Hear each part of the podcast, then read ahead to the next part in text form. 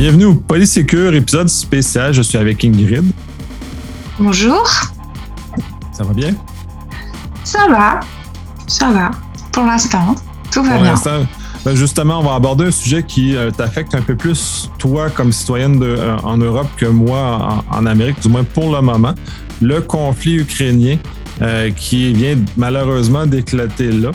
Euh, on n'abordera pas le conflit lui-même, on va parler des répercussions de ce conflit-là sur euh, l'environnement civil, c'est-à-dire essentiellement une des armes très, très utilisées très maîtrisées par les Russes, c'est-à-dire la désinformation. À quel point elle est, déjà en action depuis plusieurs semaines, c'est pas plusieurs mois, où lequel euh, les messages qui sont envoyés et l'usage des différents médias qui sont en place servent à relayer ces informations-là.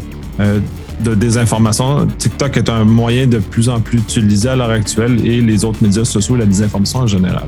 Euh, J'aimerais t'entendre ce sujet parce que moi, je me sens moins concerné, mais je sais que vous autres, c'est euh, d'autant plus important. Surtout considérant qu'il va y avoir les présidentielles qui sont euh, très proches, qui va être, un, comme ça a été lors des dernières présidentielles, encore une occasion pour les Russes de venir euh, influencer euh, en dehors de leur propre territoire.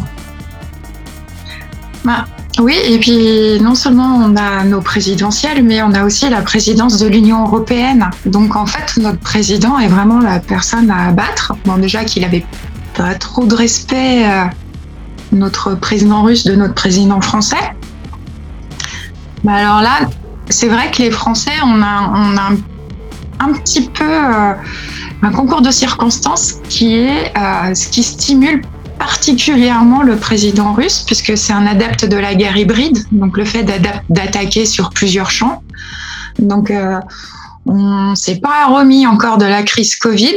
On est en campagne présidentielle. On a la présidence de l'Union européenne. Donc, euh, ce qui fait qu'il faut qu'on essaye de briller quand même un petit peu sur le plan européen. Et puis, euh, là, lui, il arrive. Et puis, euh, les conséquences sur les civils, c'est quelque chose où euh, bah, la plupart des personnes actuellement et des citoyens français n'ont pas connu de guerre sur leur territoire. Donc euh, c'est des choses où euh, voilà, c'est le fait de s'en rendre compte, c'est encore quelque chose de particulier. En plus, après, il faut distinguer les conséquences sur un territoire sur le côté guerre militaire, mais après, il y a les répercussions économiques ou sur la vie quotidienne. Et on sait que les Russes sont des maîtres dans tout ce qui est justement, comme tu le disais, la désinformation dans les médias. Euh, qu'ils ont des entreprises de médias qui sont qui tournent que là-dessus. Donc euh, là aussi, on se rend compte que bah, il va falloir éduquer nos citoyens, parce que je l'ai toujours dit, hein, la meilleure réponse et euh, la plus puissante force en matière de cyber, puisque la désinformation, ça fait partie du cyberespace, c'est le pays qui aura la population la mieux éduquée et la mieux formée, et donc qui se laissera le moins prendre. Parce que euh, c'est la population qui risque le moins de cliquer où il faut pas, c'est la population qui risque le moins de se faire manipuler. Et euh, Dieu sait que là, ça va être les, gros sujets. Donc, comment on s'y prépare? Euh, On a reçu des messages au niveau des entreprises pour euh, déjà euh, prévenir et nous sensibiliser par rapport aux attaques cyber, donc et à tous les virus et à tous les blocages qu'on pourrait avoir de nos systèmes d'information. Après, au niveau des, après, il faut, voilà, on a été sensibilisés. Maintenant, comment on fait pour sensibiliser nos salariés? Comment on fait pour sensibiliser les enfants dans les écoles? Comment on fait pour sensibiliser les personnes âgées chez elles? Surtout celles qui passent du temps sur Internet pour essayer de capter leurs petits-enfants et qui finalement, il ne faut pas croire que les personnes âgées sont pas sur les réseaux sociaux, hein, elles le sont. Euh, Il y a aussi la télé, donc les médias. Et avec les chaînes d'information, on continue. Euh, à un moment donné, c'est tomber aussi dans les pièges que vont nous tendre les médias russes qui vont essayer de, de nous retourner contre, bah, contre nos politiques, de, de faire en sorte que la population potentiellement se retourne contre ces politiques pour les empêcher de s'occuper du problème ukrainien parce qu'il y aura des choses en interne à gérer. Puisque lui, ce qu'il veut, c'est faire ses petites histoires. Donc, euh, il veut pas d'ingérence des, des forces étrangères. Et puis si on peut embarquer nos cousins canadiens dans l'histoire, hein, parce que vous avez la bonne idée de parler français aussi. Donc euh... ben c'est un peu ce qu'on parlait en, en pré-show, c'est-à-dire que euh, de ce qui s'était passé des dernières présidentielles, les Russes s'étaient attaqués, un, c'était connu à l'époque qu'ils s'étaient attaqués au système français justement pour euh, essayer de, faire balancer la, prise de pouvoir par un président qui était plus favorable au, au, euh, au bien russe. Euh, les institutions québécoises ont été affectées justement parce que le fait français euh, les Russes sont pas capables de distinguer le fait que parce que nos institutions ont les mêmes noms que les institutions en France, que c'est des choses qui sont distinctes, qu'on n'a aucun lien. Donc, les institutions ici, euh, chez de plusieurs de, de, personnes que je connais, des clients que je connais ou euh, que j'ai travaillé, ont connu une augmentation massive des attaques en cyber pendant la période des, dernières présidentielles. Donc, on s'attend à ce que ça soit le, même effet euh, dans les présidentielles qui vont commencer là, incessamment. Donc, on va commencer à voir la, montée. Et bon, la crise ukrainienne est un prétexte supplémentaire pour la Russie de venir nous, euh, nous attaquer. Mais le plus gros des attaques demeure quand même pendant les présidentielles françaises, donc en France. Mais on va aussi euh, vivre ici. Puis à la limite, on a également des élections au niveau provincial durant la même période. Donc, c'est sûr qu'à plus petite échelle, ils vont probablement vouloir essayer de l'influencer les élections ici parce que c'est leur méthode d'opération par excellence dans laquelle ils ont une maîtrise euh, qui dépasse largement ce qu'on a en mm. Occident en général. Et là où il faudra qu'on soit vigilant sur euh, les actions de désinformation, c'est qu'on va être touché au porte-monnaie. Et quand on est touché au porte-monnaie, on a une sorte déjà d'irritabilité et de gestion des émotions beaucoup plus complexe et euh, en fait, après, derrière, c'est comment, alors qu'on sera contraint par notre pouvoir d'achat, enfin, dans notre pouvoir d'achat, euh, comment on va nous venir nous mettre des idées en tête qui seront pas des vérités, mais qui seront des tentatives de manipulation pour nous retourner, en fait, contre des choses. Et comment on peut être instrumentalisé en tant que civil dans ce, ce conflit euh, pour que voilà, il y en a un, il va vouloir montrer qui est le chef, quoi. Et si on n'est pas préparé et qu'on dit pas, écoute, je t'ai vu arriver, tu vas pas me la faire à l'envers, ça va être complexe. Mais pour ça, ça veut dire qu'il faut éduquer, sensibiliser. Donc, à la limite, pour moi, c'est peut-être aussi une opportunité. Donc, euh, je sais qu'on craignait beaucoup les JO de Paris 2024. Bon, on va avoir des répétitions là, hein, parce qu'on n'a pas trop le choix. Je pense que la pression du conflit va faire que la population va être réceptive, j'espère, qu'il y aura bien des messages de sensibilisation. En tout cas, moi, ce que j'ai pu observer, moi, je ne sais pas si vos programmes télé ont évolué, mais nous, on a beaucoup de programmes sur l'armée Wagner, par exemple, où on nous explique les techniques utilisées de déstabilisation. Euh, même si, euh, bien sûr, l'armée Wagner n'a aucun lien et, euh, avec l'armée russe et avec le président Poutine. Ça va de soi. C'est complètement distinct. Voilà.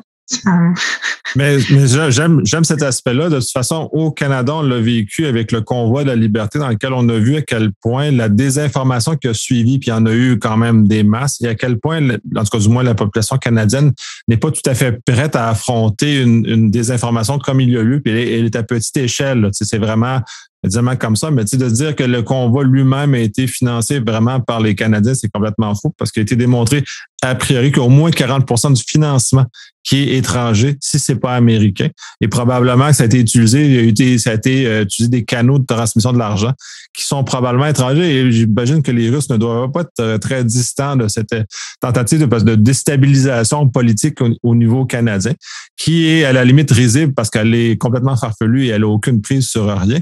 Contrairement à la déstabilisation politique que les Américains ont vécu le 6 janvier 2021, euh, ça n'a rien à voir, mais que euh, tous les, ce qu'on entend des gens sur le terrain de ce qu'ils relataient, ben, c'était clairement de la désinformation. Puis on a vu beaucoup dans les médias de temps en temps des euh, éléments qui de désinformation qui ont été véhiculés. Là. Donc, c'est à plus petite échelle, mais il demeure qu'on on voit qu'à quel point ils sont sérieux.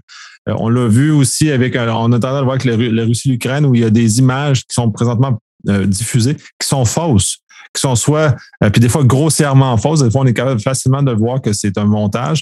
Donc ça n'a même pas été filmé dans le lieu où ils prétendent que ça a été filmé. On l'a vécu au Canada avec le convoi de la liberté, mais on est en train de le voir également aussi euh, dans le conflit ukrainien où cette tactique-là est de plus en plus utilisée pour, euh, puis c'est de plus en plus sophistiqué aussi. Là, c'est, euh, c'est quand même rendu sérieux que les images qui sont diffusées sont, sont, sont littéralement fausses. Bah, en tout cas, là, pour Juste un petit clin d'œil à votre convoi de la liberté. Vous avez inspiré en France, hein, mais nous, ça a fait un, petit effet chute euh, pas terrible. Ça n'a pas eu le même impact.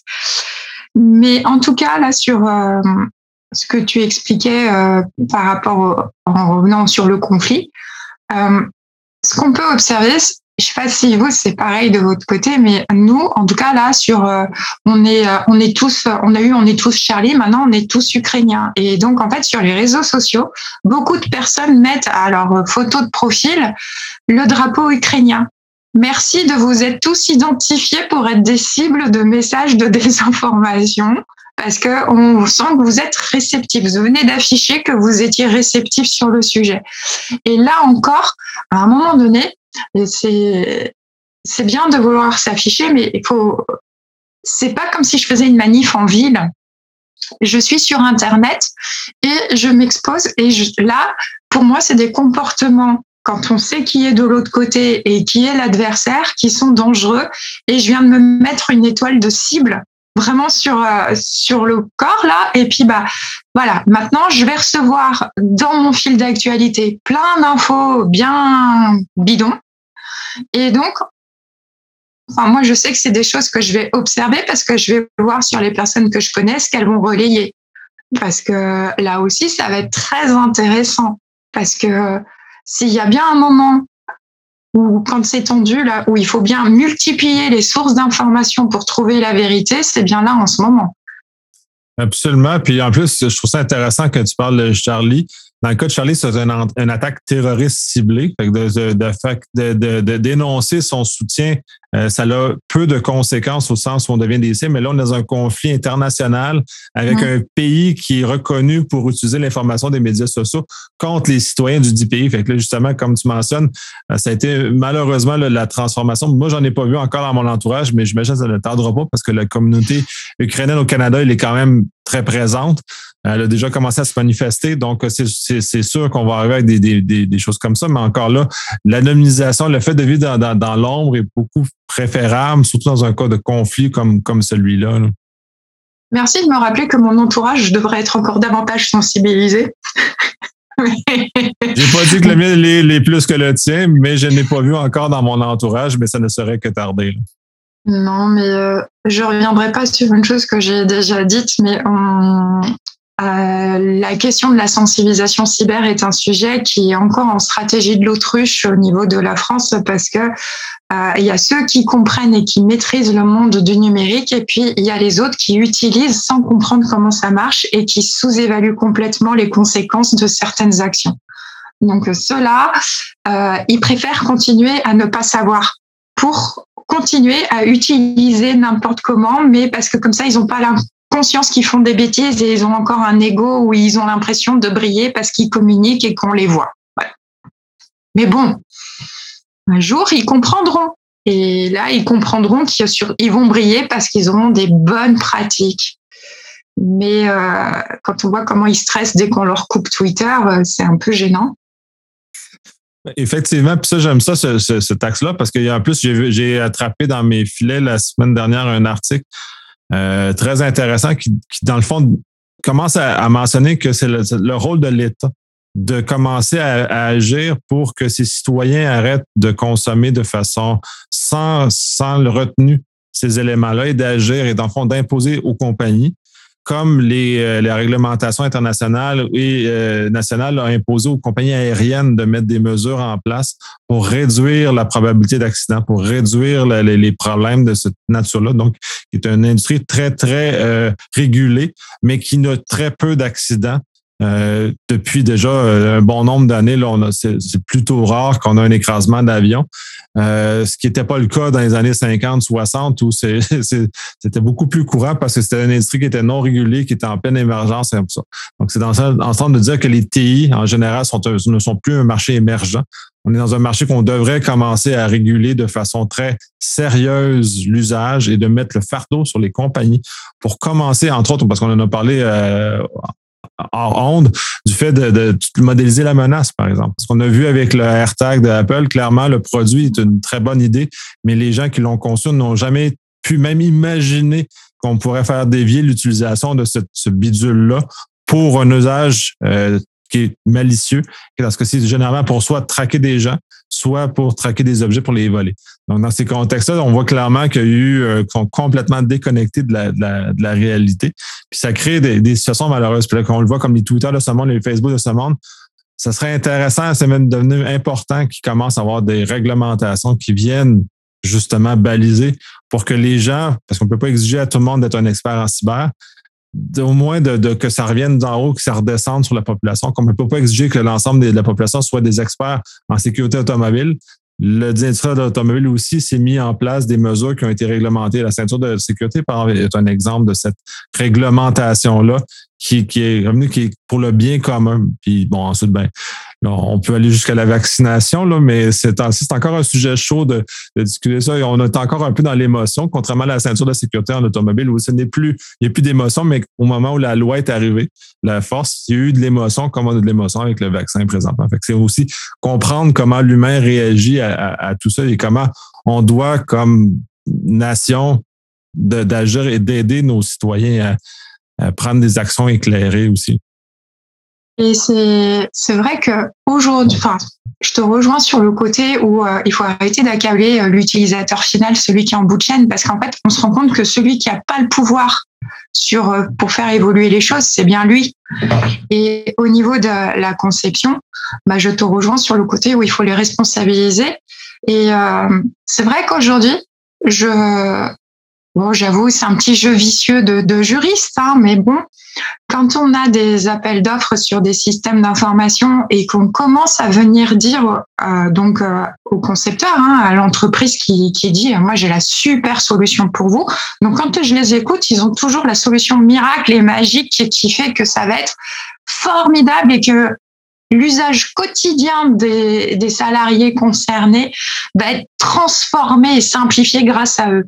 Et quand je commence à leur dire très bien, et comment avez-vous anticiper les vulnérabilités associées aux utilisateurs et aux facteurs humains euh, dans votre solution? Et là, ils me disent, bah non, mais non, je je, je l'ai pas fait, je je pas fait, mais c'est, enfin, je, mais je sais pas faire, mais je ne peux pas le faire. J'ai dit oui, mais c'est toi qui conçois, donc c'est toi qui mets mes conditions d'utilisation tu es quand même le mieux placé pour pouvoir me dire attention, il peut y avoir un danger sur vos usages, donc attention, faites attention. Parce qu'aujourd'hui, on dit la population n'est pas sensibilisée et elle peut faire l'objet de manipulations via les réseaux sociaux. Mais sincèrement, ça paraît évident de, de dire, mais ce qui est sur Internet n'est pas forcément la vérité.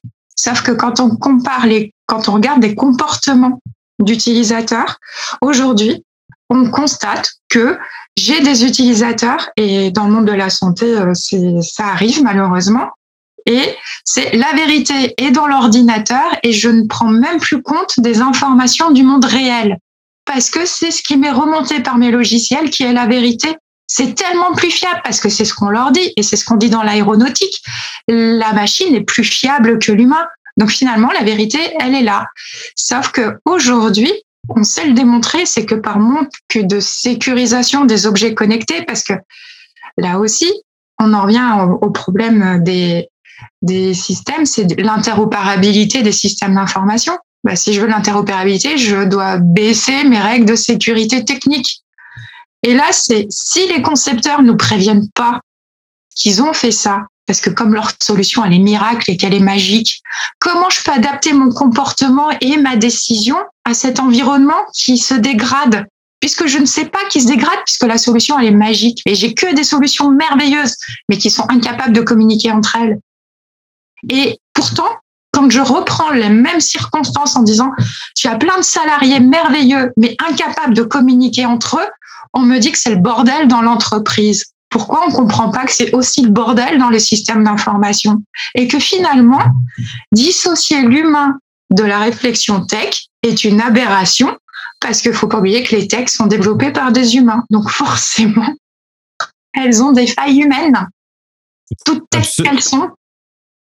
absolument. Puis je trouve intéressant que tu as amené l'exemple de, de l'aviation parce qu'on a eu le cas de Boeing, justement, où euh, il y a eu quelques problèmes techniques dans le logiciel qu'ils ont mis en œuvre dans des certains modèles, justement, qui ont fait que ces avions-là ont été euh, cloués au sol pendant plusieurs, même plusieurs années, jusqu'à temps que la révision du logiciel soit faite en, question. Euh, les accidents aériens associés sont, sont, associés à des jeunes pilotes qui n'avaient aucune expérience, que, que l'ordinateur le, de bord a paniqué et a amené l'avion à s'écraser parce que il y a eu des fausses informations. Le pilote n'était pas en mesure de euh, réussir à contrecarrer l'ordinateur, parce qu'un, ne comprenait pas ce qui se passait, il n'était pas en mesure de le faire. Dans les cas où il y a eu des, mêmes problèmes avec des pilotes expérimentés, ceux-ci ont été capables de voir le problème et d'agir sur le problème. Donc, c'est là, ça revient, d'où toute l'importance d'avoir l'humain qui est capable de comprendre le fonctionnement jusqu'à un certain point, de capable de voir quand la machine fait fausse route, la machine prend panique et, il va, et ça va arriver que la machine va paniquer, va prendre de mauvaises décisions. Il faut que l'humain soit capable de déceler quand, la machine prend de mauvaises décisions. Donc, toute l'expérience euh, est nécessaire et la formation qui s'ensuit, elle est nécessaire quand même. La machine ne prend pas relais sur l'homme, la machine accompagne l'homme. C'est très, ou la femme, je ne veux, pas être, veux pas être genré, là, c'est euh, le défaut de langage. En français, c'est ça, c'est le problème qu'on a. Euh, le, fait que ce soit genré de, autant que ça. Mais bref, justement, que ça nous accompagne plus que de nous remplacer. Puis c'est une réflexion de Un, tu vas l'aborder au sécure, mais tu, tu c'est une conversation euh, récurrente que nous avons. Bah oui, parce que qu'on pourra reprendre parce que c'est une des thématiques que je, sur laquelle je travaille. Et très clairement euh, parce que tu parlais de la modélisation et c'est vrai que euh, quand on parle de sécurité et sûreté, ce sont des principes connus dans l'aéronautique et dans le monde nucléaire. Et quand on parle de modélisation et parce que euh, par contre, sur les principes de sûreté, c'est bien qu'on comprend que euh, l'humain peut faire un retour d'expérience qui fait qu'on va améliorer la pratique. Donc, il faut libérer la parole des utilisateurs ou des différents acteurs pour pouvoir améliorer la sécurité du système. Et au final, quand je vois la stratégie qui est utilisée en aéronautique, je leur ai dit, je, vous entends, mais est-ce que je peux l'appliquer en cyber? Je ne la conçois pas. Après, je veux bien concevoir votre, votre vision de la sécurité et de la sûreté pour de, des systèmes d'information qui sont machine à machine, mais de machine à humain, j'arrive pas à entendre que je vais accepter que euh, quand euh, on voit sur l'aéronautique ce que tu viens de décrire pour Boeing, je lui dis donc vous avez accepté de cracher l'avion dès le départ. C'est-à-dire que vos choix stratégiques ont été de toute façon, la probabilité est tellement rare que oui, on va pas perdre du temps à former le pilote, on va arrêter de former le pilote parce que en fait, on va lui, lui automatiser la tâche, mais le pilote il comprend pas.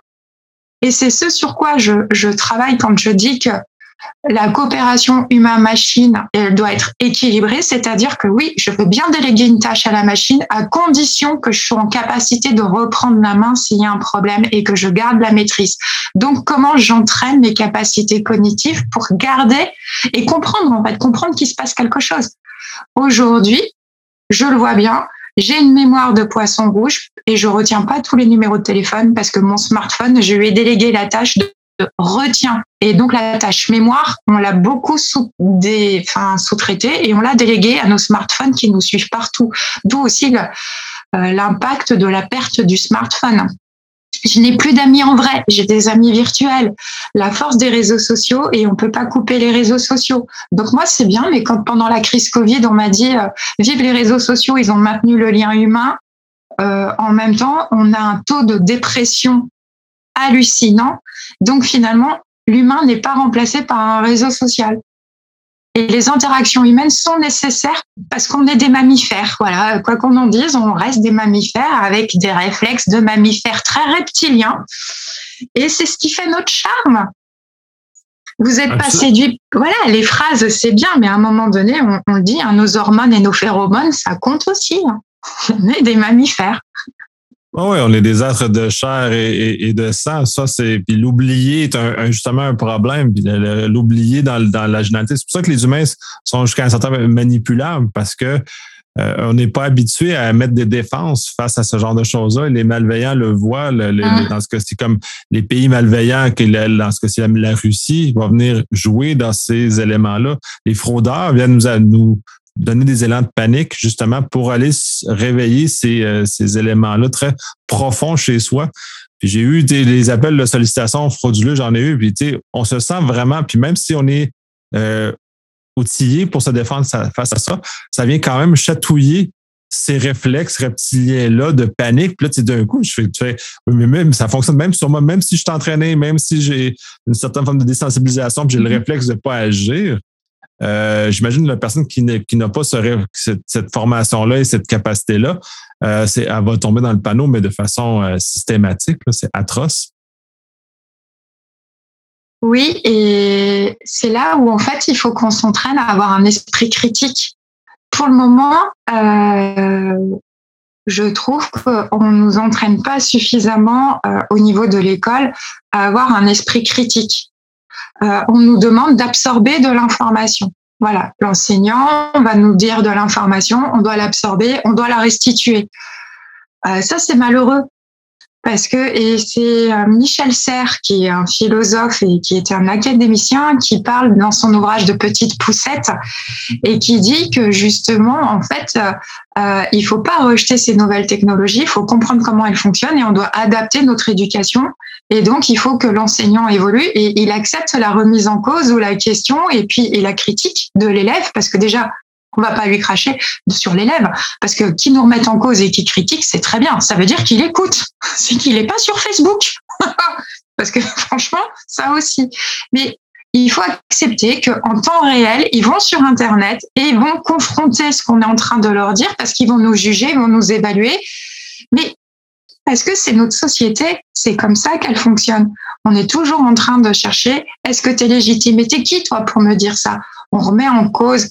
Mais on ne peut pas aujourd'hui, du fait de cette infobésité, quoi, toutes ces informations, on ne peut pas refuser que l'esprit critique s'adapte parce qu'en fait, là, aujourd'hui, avec cette nouvelle menace, avec le conflit en Ukraine et toute cette désinformation, c'est bien ça qui va se produire. C'est notre esprit critique. Et plus on aura l'esprit critique, moins on sera vulnérable. Parce que plus, en fait, on va dire ce qu'il me dit, est-ce que c'est vraiment vrai?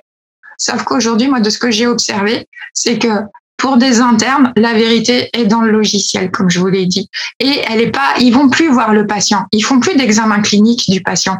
Mais comment tu peux te rendre compte que ce que te dit la machine est vrai si tu n'es pas allé voir le patient? Tu aurais pu voir que ce qu'elle t'avait rendu compte comme information était pas bonne du fait qu'il avait euh, qu'il transpirait et que ou que son rythme cardiaque si tu avais touché son pouls tu aurais vu que ça correspondait pas à ce qu'avait relevé la machine si tu vas pas voir le patient tu peux pas penser que ton diagnostic sera bon. C'est dangereux. C'est pour ça que je dis de machine à machine, si vous voulez, de machine à humain, il y a des garde-fous, il y a une manière de procéder, il y a un raisonnement à avoir, mais il y a surtout un esprit critique à avoir. Il faut garder la maîtrise de la décision au niveau de l'humain qui va devoir assumer la responsabilité. Parce que moi, si le patient il décède, je suis sa famille, vous me voyez dire, c'est l'algorithme qui, qui, c'est l'algorithme. Mais l'algorithme, il va me dire, mais non, mais moi, je suis un outil d'aide à la décision. C'est le médecin qui a été mauvais. Et le concepteur de l'algorithme et le concepteur de la machine, il va me dire, mais c'est pas moi.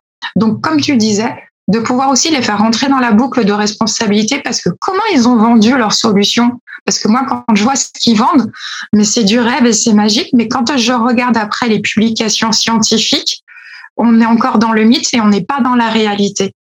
Et pourtant, quand j'écoute les équipes marketing, eh ben, la réalité, c'est le mythe. Et je fais, bah non, non, non, tu, ce que tu me vends, ça n'existe pas encore. Si les chercheurs et les scientifiques me disent que ça n'existe pas, tu me vends du rêve. Donc après, bah moi, c'est là que je vais aller les titiller et c'est là que c'est le vice et que c'est très bon. Surtout quand c'est une juriste qui vient titiller un ingénieur en lui disant mais tu t'es planté. Alors ça, c'est encore meilleur. Tu, viens chatouiller l'orgueil de, la personne. C'est sûr que les ingénieurs n'aiment pas beaucoup ça. Euh, je reprends un peu, le, revenir un peu sur l'ensemble de ce que tu disais, parce que Petite Poussette, j'ai commencé à le lire quand depuis tu l'as mentionné. C'est la deuxième fois que tu, le mentionnes sur le podcast. Ceux qui l'ont pas lu, lisez-le parce que c'est très intéressant. Juste mm. par le fait qu'il remet en question le modèle d'apprentissage qui est basé sur la feuille et la feuille a été est un, est un concept qui a été élaboré il y a plusieurs milliers d'années. Donc, on est encore en train de, réfléchir dans un concept qui n'existe plus, qui est dématérialisé, dans le fond, qui est intéressant d'aborder différemment. Donc, comment on se remet en question? Très intéressant, puis c'est euh, très important, justement, cette, remise en question-là. Et elle le remet justement parce que toute l'informatisation des choses, tout l'usage du numérique en santé, entre autres, mais dans les autres domaines également, euh, nous amène à défaire ces frontières-là. Et quand on se limite à réfléchir selon ces anciennes frontières-là, on est dans l'erreur, on est dans le problème. Et là, c'est de présumer que la machine, elle est parfaite, qu'elle est, est loin d'être parfaite. Et de toute façon, c'est toujours la déception. On a tous acheté un objet euh, un objet technologique puis qui ne faisait pas la moitié de ce qu'on nous avait prétendu qu'il devait faire. Donc, cette déception-là, elle devrait transcender les acheteurs, elles devraient transcender les, euh, les éléments comme ça parce qu'on est dans, en, deux forces opposées. Un qui veut absolument vendre en utilisant les mêmes stratégies de désinformation qui sont utilisées par, euh, par euh, les pays hostiles, par exemple. Et il faut voir toute cette, cette, cette, cette condensance-là d'éléments et d'utilisation des mêmes, des mêmes choses. L'usage de l'urgence est utilisé en vente comme est utilisé par les fraudeurs. C'est la ah. même chose, c'est le, même univers. Donc, comment on se prépare contre ça? Comment on prépare les systèmes pour se prémunir contre ça, pour éviter que ça vienne euh, abîmer euh, l'humain au passage? Ben, je pense que déjà, il faut qu'il y ait une prise de conscience de ceux qui pensent la tech de, des conséquences en fait et de l'impact. Eux, ils voient que l'usage, ils imaginent même pas le détournement de l'usage parce qu'ils pensent qu'on va utiliser comme eux, ils l'ont imaginé, parce qu'ils sont tellement focus, mais on peut pas. Mais ça, c'est ce qu'on appelle l'effet tunnel. Je suis focus sur ce que je suis en train d'imaginer, de concevoir, et ça peut pas être autrement. Et c'est là où, en fait, bah nous, En sciences cognitives, c'est l'effet tunnel est quelque chose qui est, qui clairement abordé. Et c'est là où, à un moment donné, il faut juste leur dire ouvre-toi aux experts, ouvre-toi aux sociologues, ouvre-toi aux, aux psycho-cogniciens et tout, et discute aussi avec des hackers parce que les hackers, l'humain, ils l'ont bien compris. Eux, hein. Il n'y a pas de souci. Hein. Ils savent par où passer. Hein. Euh, avec des juristes parce que eux aussi, les failles, ils savent bien les trouver pour vous enquiquiner. Donc, en fait, à la limite, s'ils vous disent, bah, si tu si tu présentes les choses comme ça, moi, je te tombe dessus en faisant ça, ça et ça et ça. Là, d'un seul coup, bah, vous comprenez que vous allez adapter votre comportement. Et pour moi, tout ce, je peux comprendre, mais euh, ces discussions, il faut les avoir entre l'idée et la preuve de concept. Parce que si les personnes qui interviennent sur cette prise en compte de l'humain dans la tech interviennent après la preuve de concept, vous allez me dire, mais j'ai déjà tellement investi, je peux pas tout casser. Ouais, mais sauf que si tu me fais de l'à peu près et que tu essayes de, de patcher ce qui existe ou d'adapter ton existant, le problème, c'est que ça va être maladroit. Et si tu es maladroit, ton utilisateur, lui, il va contourner parce que lui, il va dire, mais moi, je fais comme bon me semble, c'est pas, ça correspond pas à mon usage, ça correspond pas exactement à mon besoin. Par contre, moi, je vais créer, je vais créer quelque chose qui va me, voilà, parce que on sait être créatif, hein, surtout pour faire des conneries, hein, on est pas mal. Mais euh, c'est voilà, il faut pas sous-estimer la capacité humaine à, générer de la connerie. Hein, on est aussi très bon. Mais euh, et c'est ce qui fait sa richesse, parce que des fois ça nous divertit, mais des fois ça nous fait très peur. Et c'est ce qu'il faut. C'est pour ça que je parle de l'esprit critique. Donc euh, parce que c'est dans un film, hein, on nous le dit, hein, les cons ça ose tout, c'est même à ça qu'on les reconnaît. Bah, quand on ose nous vendre du rêve, c'est quand même compliqué. Oui, effectivement. Puis c'est toujours le problème d'éduquer les gens à avoir cet esprit critique-là, à voir à quel point euh, c'est malheureusement manquant, là, puis comment on peut euh, mettre ça, mettre ça en œuvre. Et là, je vais pas jeter la pierre, hein, parce que ça veut dire, d'une part, à tous ceux qui participent à l'éducation, à l'enseignement, bah, accepter à ce qu'il y ait des questions et qu'il y ait un échange et un rebond, un jeu de ping-pong entre euh, l'apprenant et, et le, le, formateur. Mais j'ai tellement entendu les parents dire non mais avec et pourquoi et pourquoi et comment et nana, la phase de questionnement de l'enfant. ben, à un moment donné, c'est pas chute tais-toi, c'est aussi accepter et faciliter ce questionnement parce que et cette capacité à à donner de la culture pour pouvoir rebondir.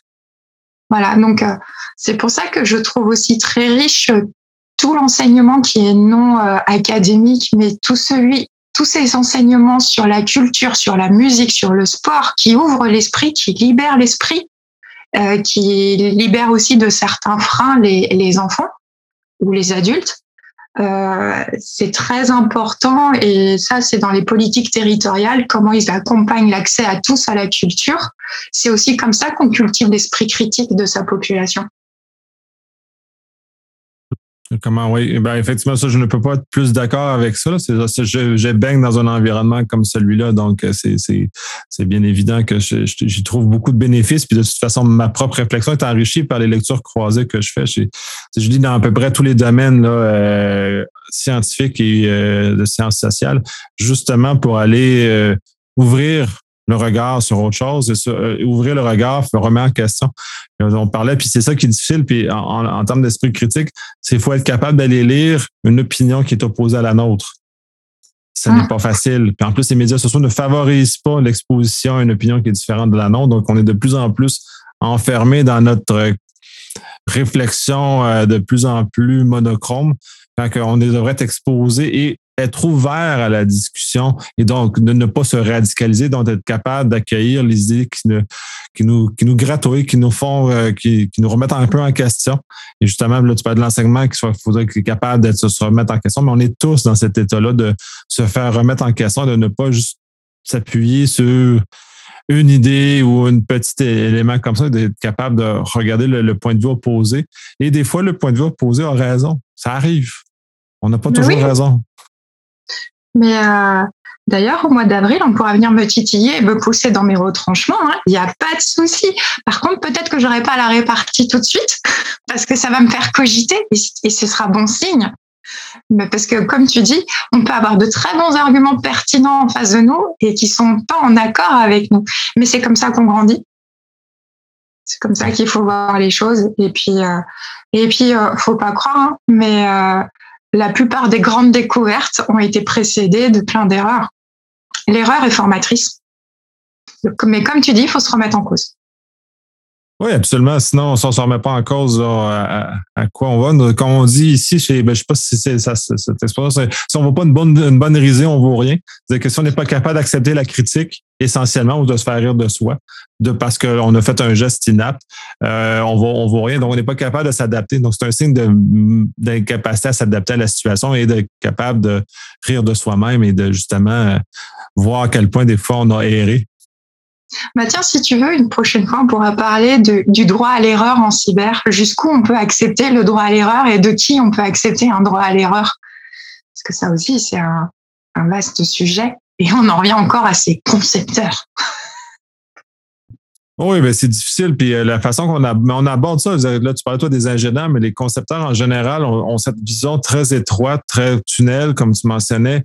Euh, on l'a vu avec le AirTag, entre autres, que la, vision était que dans, une, dans une optique très euh, étroite. Et quand que là, ils se sont rendus compte que les gens en ont fait un usage autre, c'est très fascinant que ces gens-là n'aient pas été capables d'anticiper un peu de ce qu'est la déviation qui allait être faite. Puis c'est comme étrange. Puis là, on a toute la, la, culture en, anglais, c'est les thinkers, c'est-à-dire les, les, les, ceux qui taponnent ou ceux qui euh, bidouilles dans les systèmes sont tous ceux qui vont transformer l'usage qu'on a, au sens où avant, on transformait l'usage euh, euh, d'un équipement domestique pour en faire quelque chose d'autre, mm. de point de vue pas malicieux, mais de point de vue juste pour améliorer notre vie. toutes les lois bloquent maintenant cet accès-là. Les droits d'auteur aux États-Unis, c'est atroce à quel point ils empêchent maintenant la transformation d'objets électroniques à un autre usage qui n'était pas prédisposé. Mais ça n'empêche pas que les gens vont le faire de toute façon, de façon euh, bienveillante ou malicieuse dans, tous les cas. Oui, mais euh, s'il y avait davantage de formation au bon usage des réseaux sociaux, il y aurait moins de prise à la désinformation parce que là, si on comprenait comment le fil d'actualité il est alimenté, eh bien là, l'esprit critique, en fait, il pourrait s'entraîner. Parce que si on sait comment on peut devenir une cible parce qu'une fois qu'on a compris comment ça marche et qu'on explique après la malveillance et certains usages malveillants que ça peut entraîner, et eh bien là après on pourrait dire euh, je remets en cause et je vais je vais essayer de recroiser l'information avant de penser que c'est une vérité et que je vais la partager.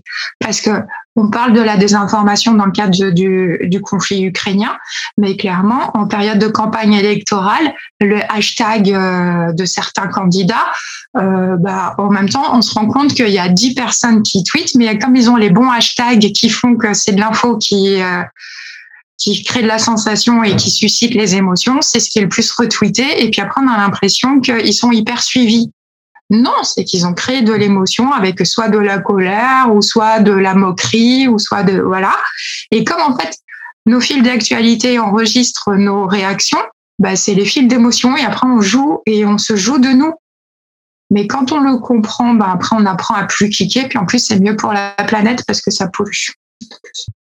Mais après, on que je suis écolo. Mais non, c'est pas hashtag euh, Yannick Jadot. Hein.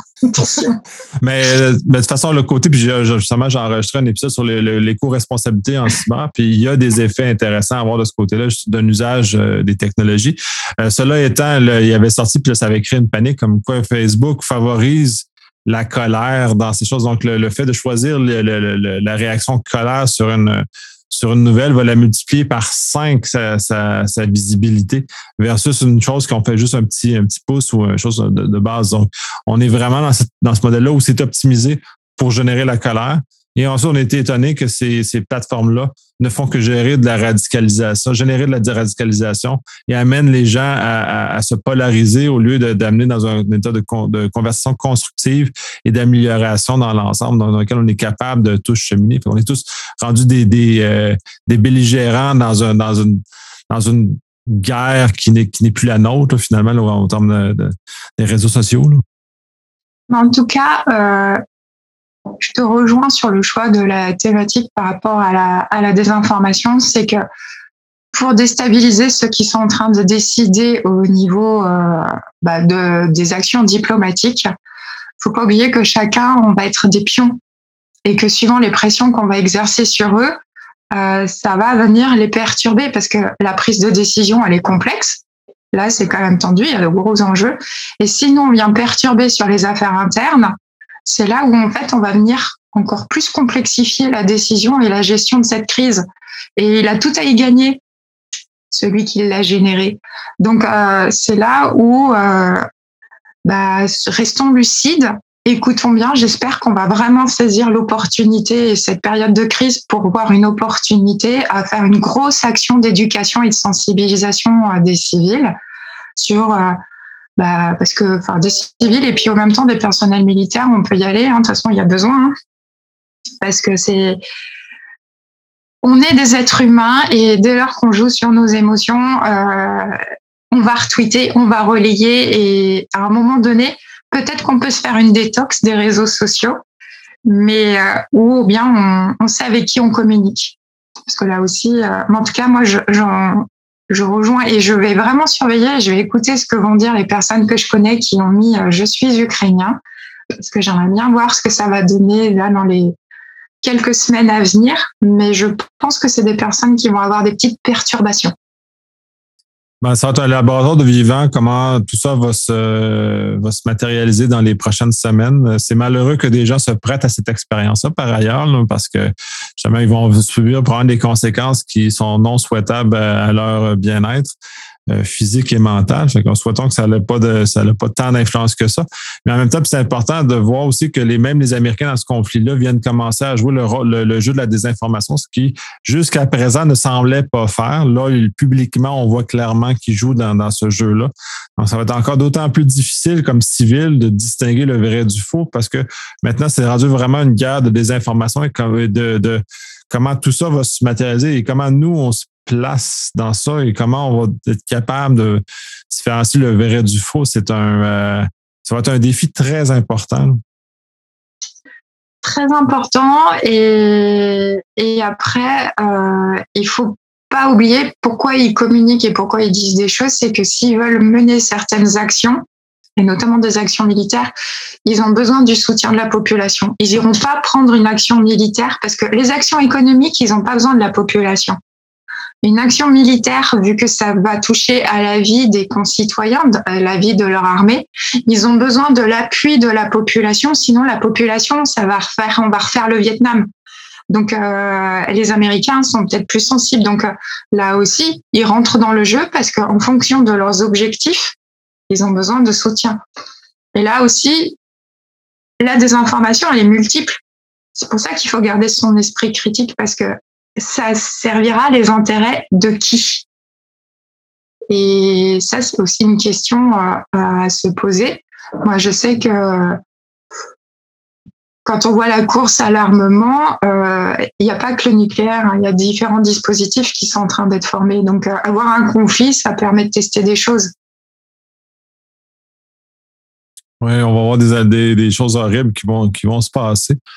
Euh, puis on va voir comment en cyber aussi, ils vont utiliser des. des, parce qu'ils vont, vont avancer leurs choses sur nous, sur des civils, mais en même temps, l'élément d'armement en cyber est très difficile à définir.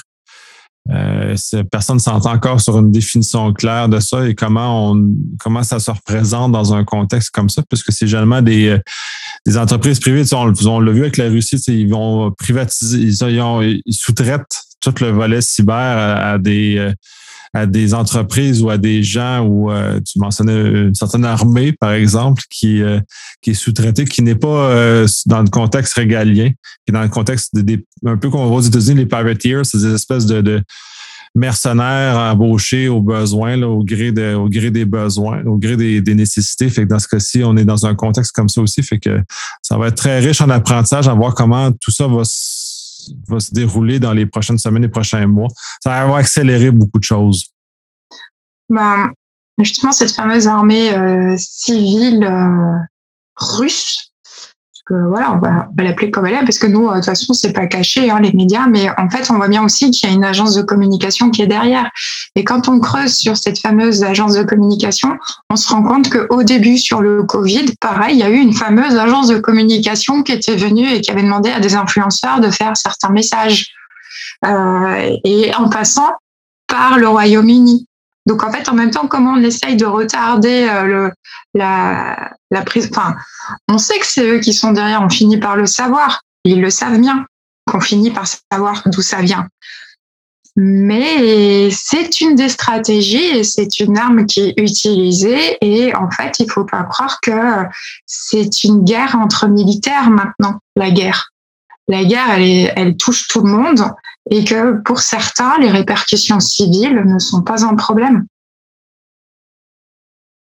Oui, on le voit que, l'armée russe a beaucoup moins de scrupules qu'on pourrait euh, euh, nous en avoir pour, différentes raisons d'ailleurs. Donc, ça vient moduler et, pour nous d'être encore d'autant plus euh, prudent comme civil justement pour ne pas se faire coincer entre deux places dures. Et c'est ce que j'aime en fait au niveau des nouvelles technologies, c'est que maintenant on arrive. Au début, c'était trop nouveau. On, on, découvrait les conséquences. Euh, enfin voilà. Et tu parlais justement de ce besoin de régulation, de mettre en place des choses. Mais je trouve, bon, ça arrive maintenant, c'est le début. Mais je trouve qu'on en est revenu à de l'humanisme et à remettre l'humain et à réinterpeller sur la place de l'humain quand on se rend compte des conséquences possibles avec tous nos systèmes autonomes, quels qu'ils soient, quelle que soit la filière d'activité, euh, finalement, euh, nous, bah, si on se pose la question de l'éthique, l'éthique, maintenant, sur des financements européens pour la recherche, il faut que le volet éthique soit abordé sur la solution qu'on envisage de mettre en place.